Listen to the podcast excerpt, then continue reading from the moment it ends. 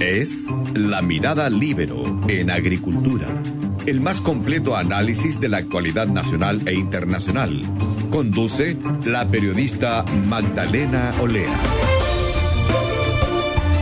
Estamos de vuelta a Mirada Libero en Agricultura. Ahora estamos conectados con los abogados constitucionalistas Francisco Zúñiga, Víctor Manuel Avilés, quienes en conjunto con el expresidente Ricardo Lagos y con Lucía Santa Cruz plasmaron eh, sus visiones, sus reflexiones en el libro Pensamos tan distinto, que lo tengo acá en mis manos para los que nos están viendo por streaming, este es un texto de Andrea Futzlotzer en el que se recopiló las respuestas de estas cuatro personas que tienen trayectorias y tendencias políticas opuestas para demostrar que finalmente no pensamos tan distinto, pese a la crispación política que hemos visto en Chile a partir de octubre y eh, con el debate constitucional de por medio. Eh, Francisco Zúñiga más ligado al mundo de la centroizquierda, mientras que Víctor Manuel Avilés al de la centro derecha, pero ambos contestaron las mismas preguntas con el fin de demostrar que más allá de las legítimas diferencias de opinión entre derecha y izquierda, finalmente existe un sueño eh, con ideas comunes, democrática y que busca fortalecer a nuestro país. Eh, ¿Cómo estás, Víctor Manuel? Bien, muy buenos días, Magdalena, muy buenos días también, Francisco, y a todos los auditores. Muy buenos días. Francisco, ¿cómo estás? Muy bien, gracias, Magdalena, por invitarnos. Muchas gracias a ustedes. También saludos a tus auditores. Bueno, tengo entendido, eh, eh, Francisco, Víctor Manuel, que ustedes escribieron cada respuesta por separado, sin tener acceso al contenido y a las respuestas de los otros, y que solo pudieron comparar las visiones del libro cuando este estuvo listo para su publicación, incluidas también las opiniones de Lucía Santa Cruz y Ricardo Lago. Quiero preguntarles cómo fueron sus impresiones cuando vieron y pudieron comparar las respuestas, eh, y si piensa que tienen tendencias políticas opuestas, ¿pensamos tan distinto realmente? Eh, partamos con Francisco.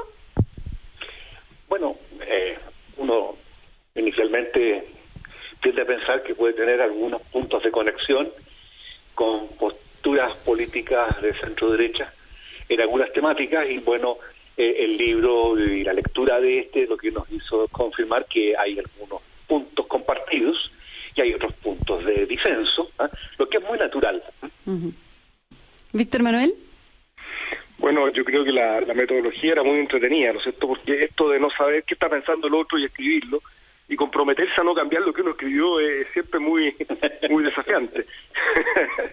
Pero la verdad que, a ver, sobre todo para, los que somos abogados, digamos, y, que Lucía Santa Cruz no lo es, también es humanista, eh, todas estas cosas nos llevan a, hablar de, de, una, de una constitución. Y las constituciones, en realidad, las constituciones democráticas, eh, tienen, un, tienen una base bastante conocida, común, lógica, que permite la coexistencia de, distintos pensamientos. Entonces, cuando las preguntas, por ejemplo, tenían que ver con temas constitucionales, sobre todo en un minuto que hay tanta incertidumbre, tanta duda, muchas veces también desde el desconocimiento, tanta angustia constitucional de la ciudadanía, mirado desde el punto de vista de nosotros, era más o menos, para mí era más o menos evidente que si la pregunta es cómo debe ser una constitución, yo tengo al frente a tres personas, digamos, que son demócratas, eh, no iba a ser tan distinto la respuesta, aunque como dice Francisco, evidentemente hay instituciones que uno tiene una preferencia por uno u otro, pero hay un marco democrático común que nos une y era importante darle espacio a eso para el libro.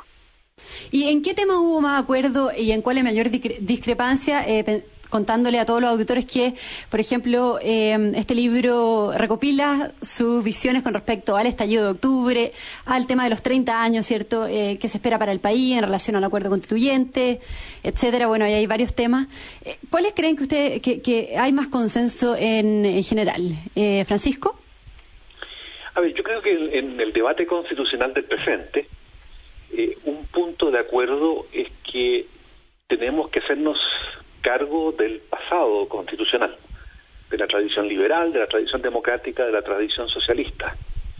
Y en ese hacernos cargo del pasado es muy importante el debate, porque cuando el expresidente Lago utilizó la expresión eh, hoja en blanco, no estaba hablando en términos literales, sino en términos figurativos, usando una metáfora, para decir de que el debate constitucional y nueva constitución deben surgir de un auténtico consenso, de un auténtico acuerdo y no tener como telón de fondo un pretexto o un preacuerdo impuesto. En esa perspectiva yo creo que el libro cumple todas sus eh, finalidades. ¿Ambos coinciden en eso? ¿Que la hoja en blanco es algo más bien eh, simbólico, Víctor Manuel? Eh, a ver, yo creo que técnicamente es algo simbólico, pero tiene un significado dogmático, claro, es lo que dice Francisco. O sea, no quiere decir que vamos a nacer de nuevo, no quiere decir que nos vamos a obligar a tener que crear un, Frankenstein, ¿no es cierto?, de cero, porque tenemos que hacernos cargo de una tradición, tenemos que hacernos cargo de, bueno, de toda la estructura legal que se ha sustentado en una constitución, el, el país no va a nacer de nuevo. Eh, sin embargo, no hay nada impuesto. Ahora, ahí, ahí justamente donde es muy importante eh, empezar a relevar o darle importancia a, esto, a estos consensos democráticos básicos, que yo creo que el gran, el gran efecto del libro es demostrar eso, o sea, que hay un centro izquierda, centro derecha, un centro que tiene aprecio por esas instituciones. Ahora me gustaría jugar al revés, me gustaría jugar por el lado de los prejuicios, por ejemplo. Yo, yo me voy a poner el pantalón de una persona que no se dedica y que no conoce a Francisco. Francisco hacemos clases en la Universidad de Chile, en el mismo departamento, hemos estado en seminarios afuera juntos, hemos trabajado en procesos en el CEP juntos, o sea, más o menos conozco cómo piensa Francisco. Pero voy a, voy a actuar desde, el prejuicio. Y hay ciertos temas que eran muy prejuiciados, por ejemplo, el Tribunal Constitucional. Mm. Uno esperaría que yo hiciera una defensa eh, absoluta del Tribunal Constitucional, ¿no es cierto?, y, no propusiera cambios. Y uno esperaría que Francisco, ¿no es cierto?, atacara al Tribunal Constitucional desde el prejuicio, estoy hablando. Y, y por supuesto, ni siquiera se molestara en establecer la posibilidad de hacerle cambios, no vale la pena, es una institución que es esencialmente contra mayoritaria. Y uno lee el trabajo de ambos y se topa en Francisco, ¿no es cierto?, con una, una, un, aprecio, una de la importancia del Tribunal Constitucional y ciertamente propone los cambios que, bueno, que están dando vuelta en el mundo académico. Y en el lado mío también. Entonces es una cosa interesante. Yo creo que lo mismo ocurre, a propósito de don Ricardo Lago, ¿no es cierto?, en materia de derechos sociales. Los tres y los cuatro eh, reconocemos la existencia de tratados internacionales suscritos por Chile, vigentes, que nadie pone en duda, que tienen una importancia normativa en Chile y por lo tanto no es letra, no es letra muerta, no es una declaración de principio, sin embargo, no veo ninguna línea en, ese libro que establezca que el Estado debe asegurar con prestaciones a todo evento los derechos con absoluta presidencia de la actividad del legislador, de la posibilidad de los gobiernos de turno de poder priorizar con las políticas públicas o también de la cantidad de recursos que se tenga. Entonces, eso es lo entretenido el libro, Magdalena, yo creo, Francisco, es, lo que nos motivó a todos. Es decir, juguemos con los prejuicios para, para echarlo un poco abajo donde, donde efectivamente existen lugares comunes. ¿Estás de acuerdo, Francisco, con eso? Eh, ¿Este libro es el rol que cumple, echar abajo los prejuicios?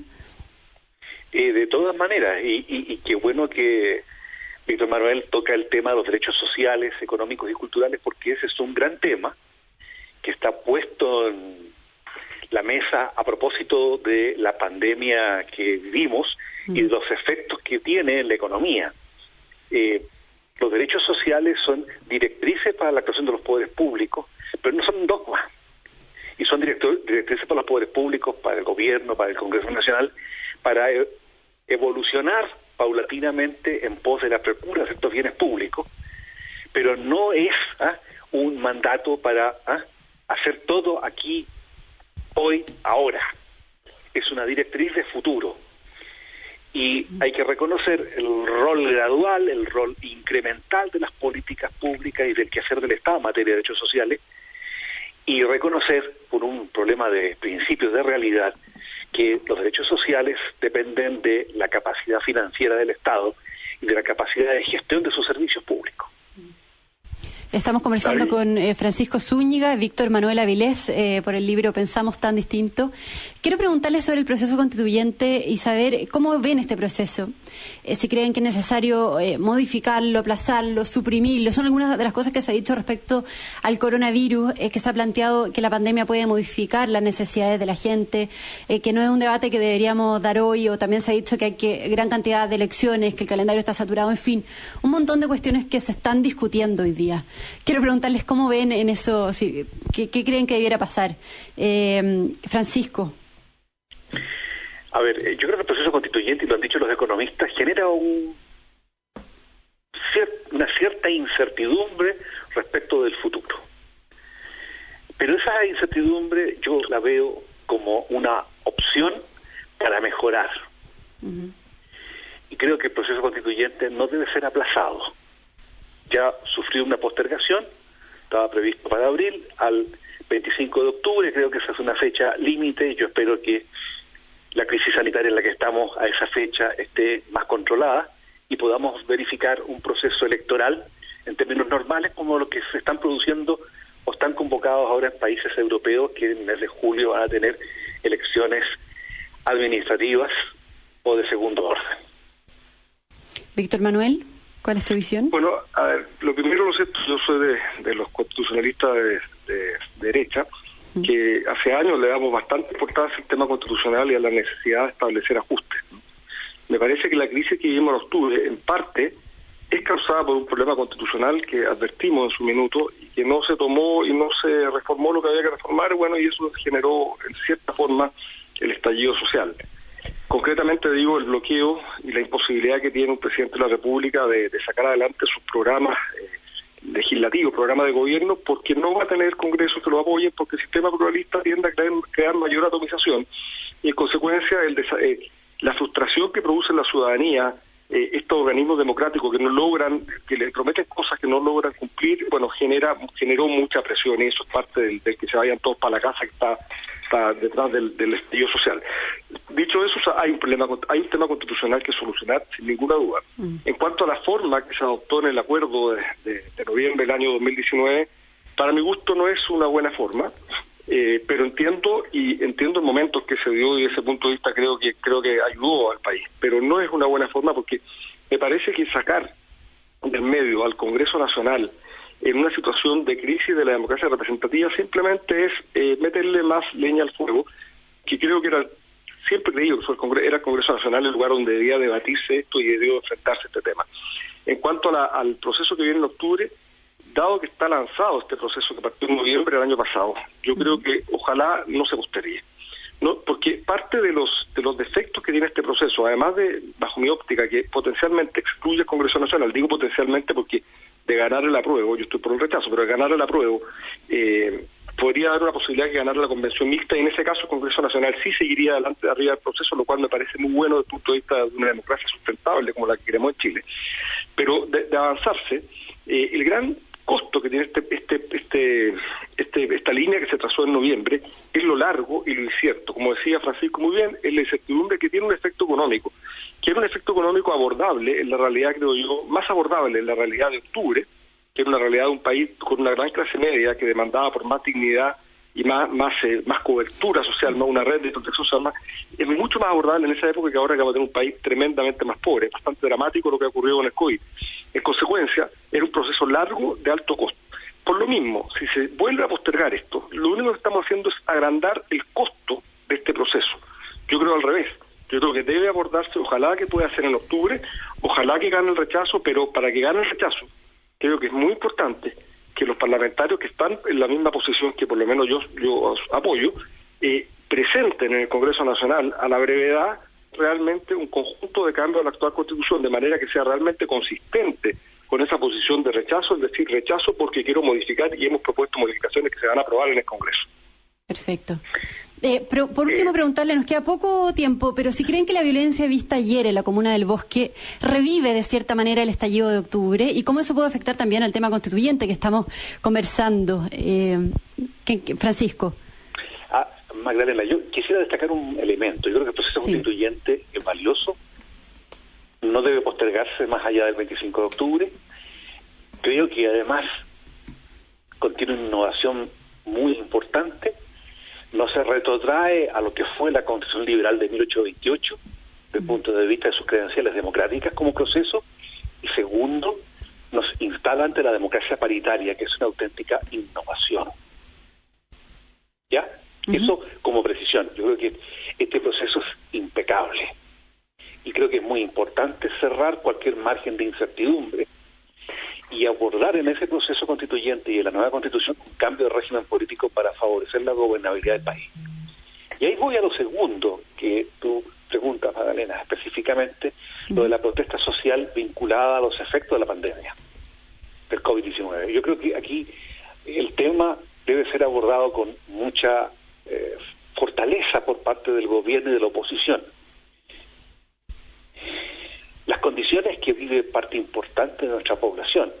En el Gran Santiago, estoy pensando, donde en algunas comunas del sector surponiente de Santiago la línea de pobreza sitúa al 25% de la población de esas comunas en una situación dramática desde el punto de vista alimentario y sanitario. Entonces, yo creo que aquí el gobierno y oposición tienen que gestar un acuerdo y coordinarse de tal modo de asistir a esa población en circunstancias dramáticas porque es la única manera en el mediano plazo de recuperar eh, a esas comunas de la situación apremiante por la que pasan, recuperar el empleo. No, nos Para tenemos... el empleo tenemos que superar la emergencia sanitaria y enfrentar el futuro cercano al punto de vista de la economía con acuerdos básicos. Nos tenemos que despedir, Víctor Manuel. Rápidamente, si quieres agregar algo, ¿estás de acuerdo con eso? No, yo estoy totalmente de acuerdo, hay que enfrentar la situación de, de hambre y empleo en esas comunas y en todo el país, pero salir a, a- a cometer actos de violencia ahora simplemente aumenta el hambre de la gente y por lo tanto me parece inaceptable y creo que el gobierno y la oposición deben enfrentarlo con firmeza. Perfecto. Muchas gracias, eh, Víctor Manuel Avilés, Francisco Zúñiga, por haber conversado hoy día con nosotros. Muchas gracias. Invitación. Hasta luego. Bueno, yo me despido de todos los auditores y quédense en sintonía con el Checho Irán en Conectados. Muchas gracias. Fue La Mirada Libero en Agricultura. Una presentación de Viña Garcés Silva, pioneros del Valle de Leida y en consorcio estamos contigo en tus pequeños y grandes proyectos. Conducción Magdalena Olea. Producción Doris Mora.